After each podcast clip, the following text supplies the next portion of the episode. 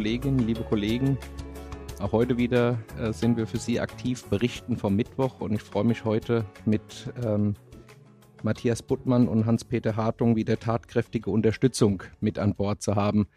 Matthias, herzlich willkommen. Du bist ja heute äh, zum ersten Mal dabei. Und ich weiß, du hast dir die Frontier Session zum Thema Schlaf angehört, aber mit einem ganz neuen Aspekt, wie du sagst.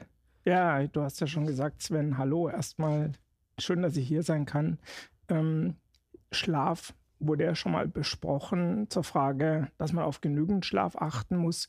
Heute gab es einen, wie ich fand, sehr interessanten Vortrag von Emmanuel Mignot aus von der Stanford University, der einen Blick in die Zukunft gerichtet hat, wie sich die Schlafforschung weiterentwickeln wird. Er hat zuerst darauf hingewiesen, dass es ja 2017 Nobelpreis in Physiologie oder Medizin gab für die Erforschung der molekularen Mechanismen der zirkadianen Rhythmik. Das heißt, man hat in den letzten Jahren sehr viel gelernt und er denkt, es wird rapide weitergehen in den nächsten Jahren. Ein Beispiel, das er genannt hat, waren Proteomanalysen, wo er sagt, er kann aus einem Tropfen Blut 5500 Proteine anschauen und kann damit dann sagen, wo sich jemand innerhalb des zirkadianen Rhythmus befindet und damit dann auch leichter beantworten, warum zum Beispiel jemand nicht schlafen kann. Oder was er erwähnt hat, sind neue technische Entwicklungen. Er sagt, dass es in Kürze möglich sein wird, zu Hause im eigenen Bett eine komplexe Polysomnographie zu machen, die wirklich sehr valide ist und schlägt vor, dass man das dann vielleicht einmal im Jahr machen könnte zum Screenen. Und warum zum Screenen? Es könnte sehr interessant werden, weil man daraus sehr viel ableiten kann. Unter anderem wie hoch die Wahrscheinlichkeit ist, dass man noch eine Weile leben wird. Das fand ich fast etwas schockierend. Also es ging um das Thema Schlafalter. Wir haben alle ein Schlafalter.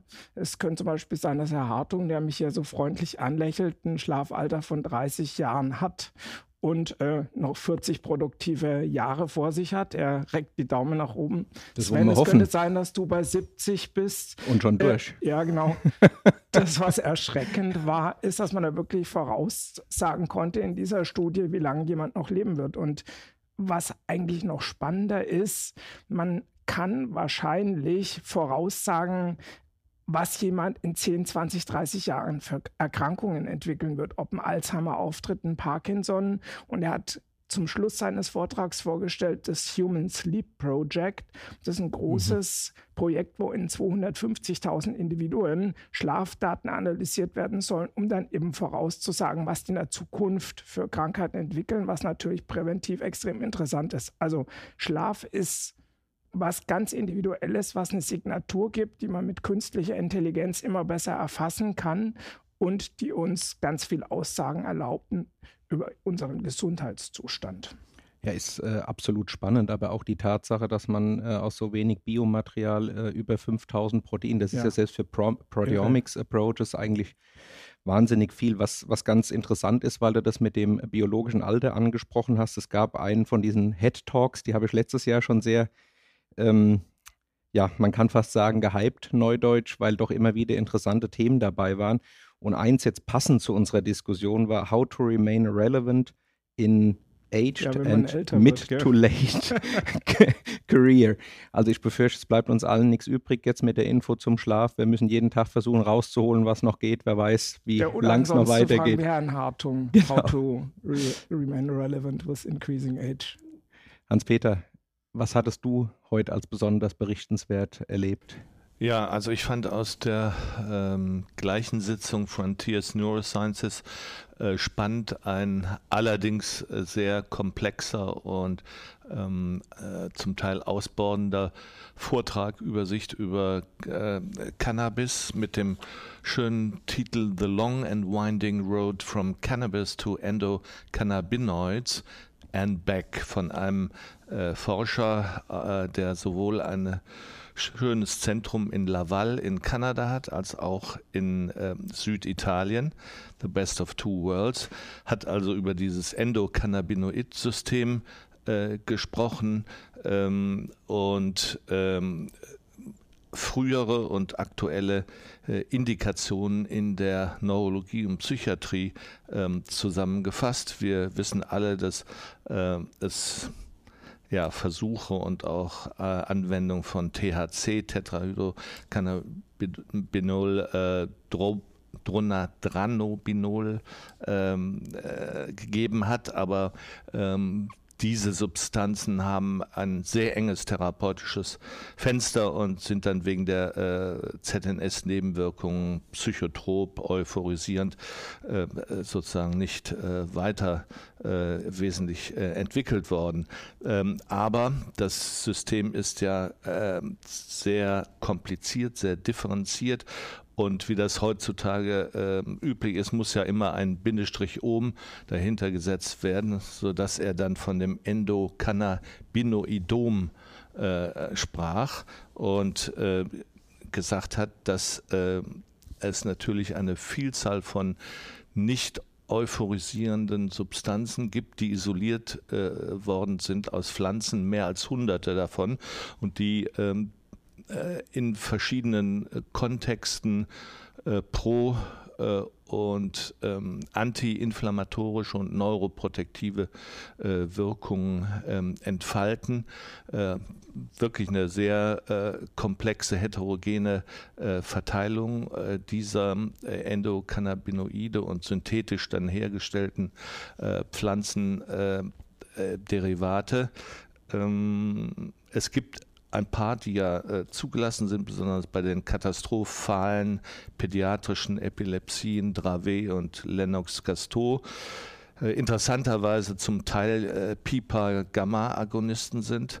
Ähm, und ähm, er hat dann den Schluss äh, noch gemacht vom einen oben zum anderen, nämlich zum äh, Mikrobiom und Daten vorgestellt, dass diese Cannabinoide äh, möglicherweise ganz wesentlich über eine sozusagen Rektifizierung von Dysbiose im Mikrobiom wirken. Also wieder ein Pathway, der vielleicht aufs Mikrobiom signalt sozusagen. Also es ist ja auf jeden Fall äh, ein spannendes, bleibt ein spannendes Thema, das Mikrobiom in, in verschiedensten Erkrankungen.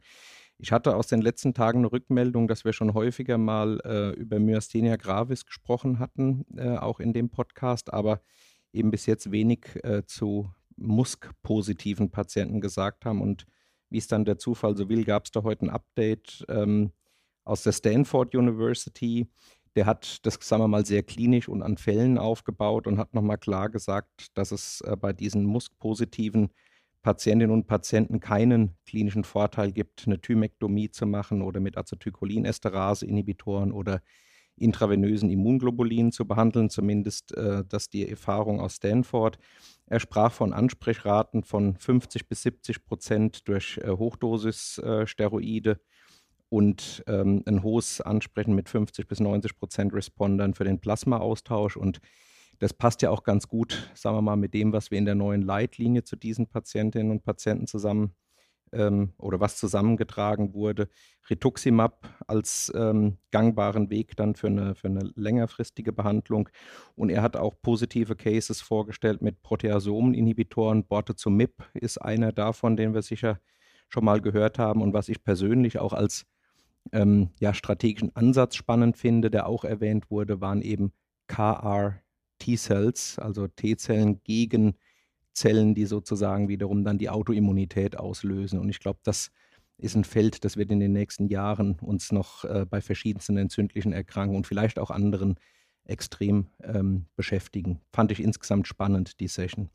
Matthias, du hast äh, ein Thema noch mitgebracht, ähm, was ich persönlich total spannend finde aber auch jetzt mit Sorge erwarte, weil es geht um Truck Pricing. Das kann ja, ja sehr schnell zu hitzigen Diskussionen ja, ja. führen, aber ich traue mich trotzdem, es anzusprechen. Ja, ich meine, das ist merkt man hier auch auf dem Kongress ein extrem relevantes Thema. Man braucht hier nur durch die Industrieausstellung mal zu laufen und zumindest geht es mir so, man stößt auf alle möglichen Wirkstoffnamen, wo man sich am Kopf kratzt, zugelassene Medikamente und sich fragt, habe ich das eigentlich schon mal gehört? Also die FDA lässt von Jahr zu Jahr mehr Medikamente zu und die Preise steigen von Jahr zu Jahr an. Und zwar nicht nur für die neuen Medikamente, auch die, die schon zugelassen sind. Und heute gab es von 1 bis 3 ähm, eine Veranstaltung, wo eben darüber diskutiert wurde, wie Medikamentenpreise in den USA eigentlich zustande kommen, wie man mit diesen ganzen Problemen umgehen will. Was hier rauskam, ist, es gibt in den USA eben keine zentrale Preisregulation, sondern Hersteller setzen Preise für ihre Medikamente erstmal einfach so fest. Das ist der sogenannte Stickerpreis. Der wird aber auch nicht gezahlt so an die Firma, sondern es kommen dann alle möglichen Parteien hier hinein. Also Apotheken, Versicherer und so, und die verhandeln alle individuell miteinander in einem ziemlich undurchsichtigen und intransparenten System. Und äh, was letzten Endes rauskommt, sind immer weiter steigende Medikamentenpreise. Also im, MS-Bereich uns anschauen, die monoklonalen Antikörper, die kratzen so in den Jahreskosten an äh, die 100.000 Dollar, aber auch Beispiel Glatamer-Acetat seit Zulassung hier in den USA 96, Preisanstieg um 800 Prozent und selbst bei den Generika steigen die Preise auch immer weiter an. Und die sind verzweifelt hier, äh, auch weil sie sehen, dass die Medikamentenpreise in den USA etwa 250 Prozent im Schnitt über dem Rest der Welt liegen und überlegen, was man hier machen kann. Und also meine Perspektive, die ich so mitgenommen habe, ist, es ist schon gar nicht doch so schlecht bei allen Nachteilen auch, dass wir hier ähm, auch eine gewisse zentrale Preiskontrolle in Deutschland dann bei uns haben. Und der andere Punkt ist noch, ähm, weil na, ich denke so an meine eigenen Erfahrungen mit den medizinischen Diensten und diese schrecklichen Kämpfe mit allem Möglichen, wenn es darum geht, Medikamente zu verordnen, wo dann gesagt wird, obwohl ich die medizinisch sinnvoll finde, auch in Bereichen, wo ich glaube, mich wirklich auszukennen, kommt irgendeiner vom medizinischen Dienst und sagt, nee, das ist so aber nichts. Ähm, es kam hier raus, dass ein durchschnittlicher US-Arzt pro Woche 45 Anträge schreibt, äh, um Medikamentenerstattungen zu kriegen. Und mit dem Personalansatz in Praxen sind es pro Arzt zwei volle Arbeitstage pro Woche, um Anträge zu stellen, äh, Medikamente erstattet zu kriegen, was dann oft genug nicht gelingt. Also mein Take-Home war, die wissen hier nicht, was sie machen sollen, wie sie das in den Griff kriegen sollen, äh, aber also ehrlich gesagt, dann noch lieber so wie bei uns in Deutschland mit all den Problemen. So schlimm ist es ja bei uns dann doch wieder nicht. Also tut gut mal woanders hinzuschauen, wo es noch schlimmer ist. Ja, ich danke dir dafür. Man hat ja normalerweise immer den Eindruck, dass das Gras beim Nachbarn grüner ist. Jetzt ist es sogar ein großer Nachbar, der weit weg ist. Und wir hören und lernen tatsächlich, dass es doch auch Dinge gibt, die bei uns besser sind und wir vielleicht auch froh sein können, dass sie so sind. Was ich trotzdem jetzt spannend fand, äh, was du sagst ähm, und was mir überhaupt nicht klar war, ist, dass äh, dann mit äh, zunehmendem Alter eines Medikamentes dann trotzdem die Kosten über die Zeit steigen. Ja, die haben das erzählt, das ist wirklich, ich musste an deutsche Tankstellen denken. Die sagen, ein Generika-Hersteller erhöht den Preis und wenige Tage drauf haben alle anderen auch den Preis erhöht. Ich glaube, es ist ähnlich wie bei uns die Benzinpreise gebildet werden. Du hattest als ein Beispiel das Glateramer-Acetat mhm. erwähnt. Da gab es aber ähm, auch ein Poster nochmal äh, zu einem Neuigkeitswert. Ich glaube, das hattest du auch gesehen. Ne? Das fand ich interessant, ja. Das war jetzt nicht vom Originalhersteller, sondern von einem Generika-Hersteller, der äh, ein eigenes Präparat auf den Markt bringt, das man oder auf den Markt bringen möchte, sagen wir mal, dass man einmal im Monat in den Muskel spritzt, in einer Dosis von 40 Milligramm in der Depotformulierung. Und da wurde auf einem Poster vorgestellt, Ergebnisse einer Phase-3-Studie, kam letzten September schon eine Pressemeldung, die hatte ich mit Interesse zur Kenntnis genommen, dass der primäre Endpunkt gegen Placebo erreicht ist. Studie mit über 1000 Patienten, 1016 Patienten, Schubratenreduktion über 52 Wochen um 30 Prozent. Und da kamen jetzt mehr Details, also Schubrate in der Glatamer-Acetat-Gruppe 0,18, in der Placebo-Gruppe 0,26 und sie haben auch eine Grafik gezeigt auf dem Poster, wie sich die Schubrate über den Studienzeitraum entwickelt hat und es war schon beeindruckend, wie da nach 22 Wochen dann die Kurven extrem zu divergieren beginnen. Also es scheint äh, auf die Schubrate wirklich zu wirken nach den Ergebnissen dieser Studie. Man sah auch kernspintomografische Ergebnisse, die waren weit weniger beeindruckend, wobei ich denke, dass hier die Wirklatenz nicht einkalkuliert war. Und was auch interessant ist, bezüglich Injektionsreaktionen an den äh, Injektionsstellen, was ja das große Problem ist mit den verfügbaren Acetaten, dass da nach einer Reihe von Jahren es immer schwieriger werden kann bei nicht so wenigen Patienten es war wie Placebo, zumindest über diesen kurzen Zeitraum. Und ich denke, das ist eine möglicherweise sehr interessante Option. Die Studie fand ich, soweit man das sagen konnte, auf diesem kleinen Poster ziemlich überzeugend in ihren Ergebnissen. Ist ja sowieso ein faszinierendes Präparat, was sich immer wieder irgendwie neu erfindet. Ja, ja, und muss man, ich frage mich schon natürlich eigentlich, seit ich es kenne, äh, wie oft muss man das eigentlich geben? Zu Patienten sage ich immer, ja, das ist wie so eine Art Impfung. Ähm, und bei einer Impfung, ja, wie oft impft man sich? Hm. Dann kamen die dreimal die Woche, 40 Milligramm. Man hat sich gefragt, ja, warum hat man das jetzt wohl so gemacht? Äh, da gibt es, denke ich, verschiedene Erklärungsmodelle, warum man dann diese Dosis genau gewählt hat. Herr Hartung äh, lächelt mal kurz, Sven lächelt auch, ja. Ähm, klar können auch kommerzielle Erwägungen dahinter stecken.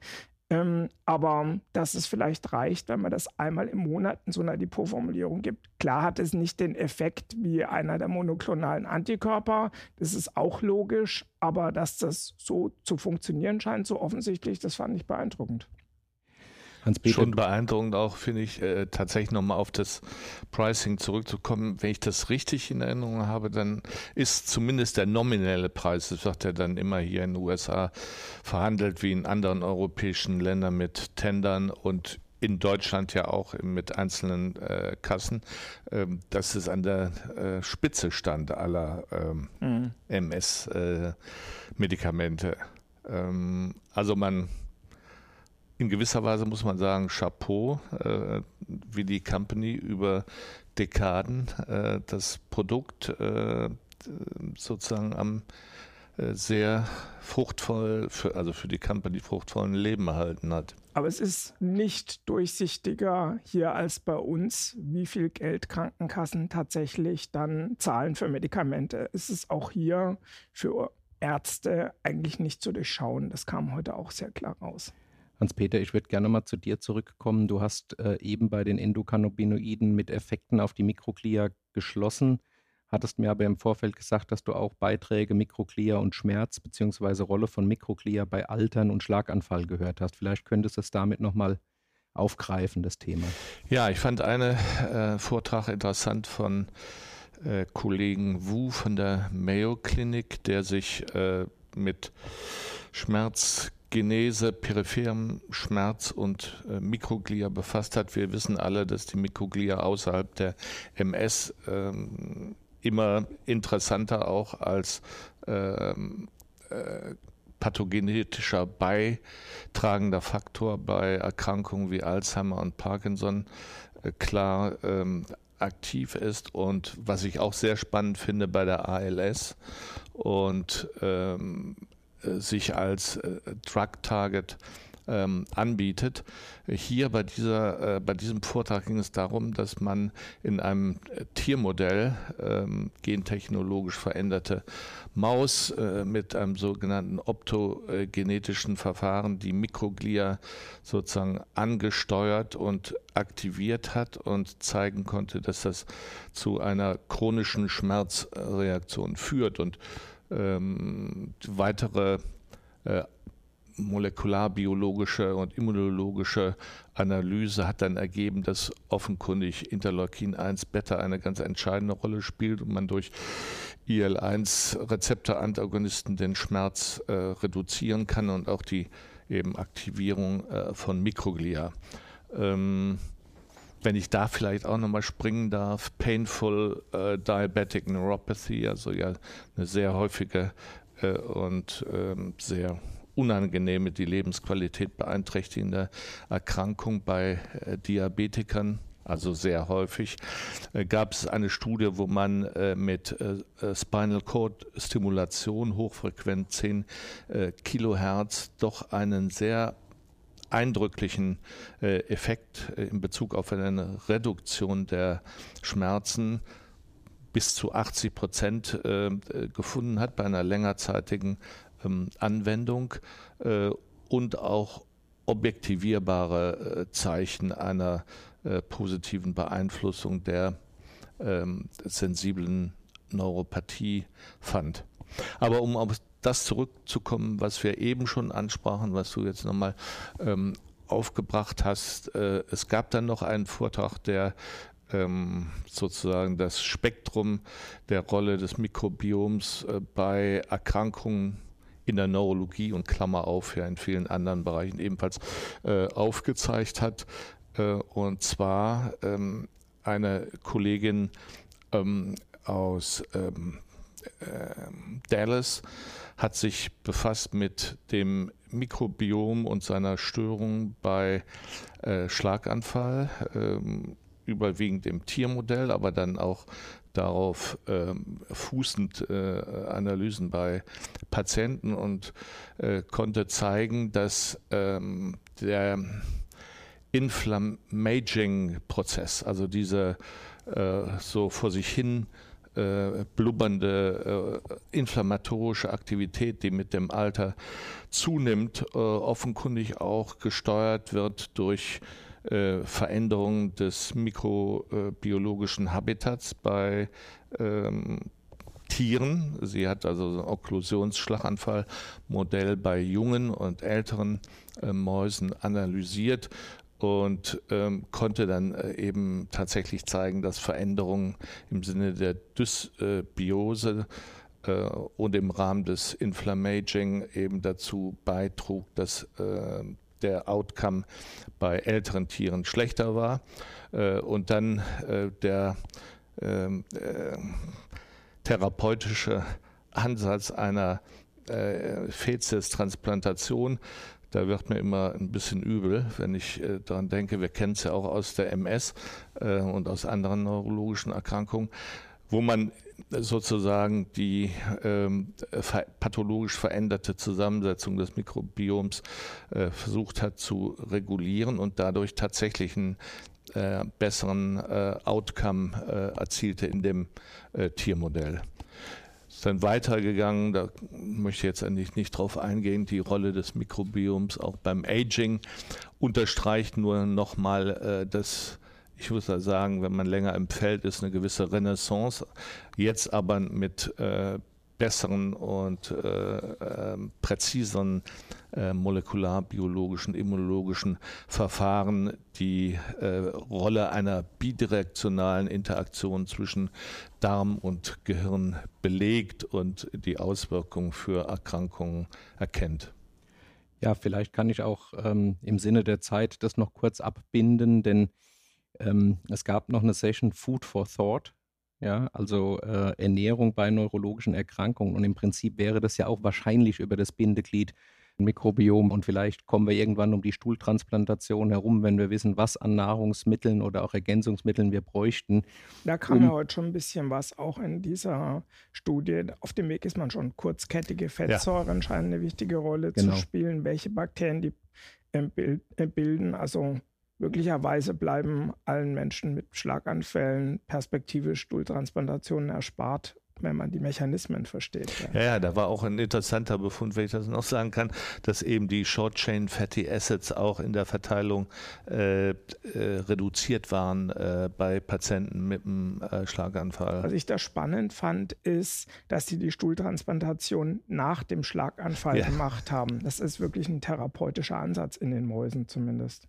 Ich möchte trotzdem nochmal zur Ernährung als letztes sagen, ich war ganz überrascht, dass nicht äh, prinzipiell jede Diät für jede neurologische Erkrankung geeignet ist. Das intermittierendes Fasten, auch als Tipp für zu Hause, noch ähm, über die verschiedenen Erkrankungen die, die besten Ergebnisse bringt. Und was aber leider nach wie vor so bleibt, äh, ist also viel Zucker, viel Fett und viel Salz in der Ernährung oder kurz gesagt alles, was schmeckt ähm, ist tendenziell schlecht für neurologische ich noch einen Satz dazu sagen? Bitte. Eine kleine randomisierte, kontrollierte Studie, fettarme Diät bei MS hilft gegen Fatigue. Da gab es schon so Crossover-Studien. Beim letzten ECTRIMS-Kongress gab es auch eine, aber das war jetzt wirklich eine randomisierte, kontrollierte. Also wenn ein MS-Patient ausgeprägte Fatigue hat, durchaus mal empfehlen. Mache ich zumindest so bei meinen Patienten jetzt schon mal zu versuchen, sich fettarm zu ernähren.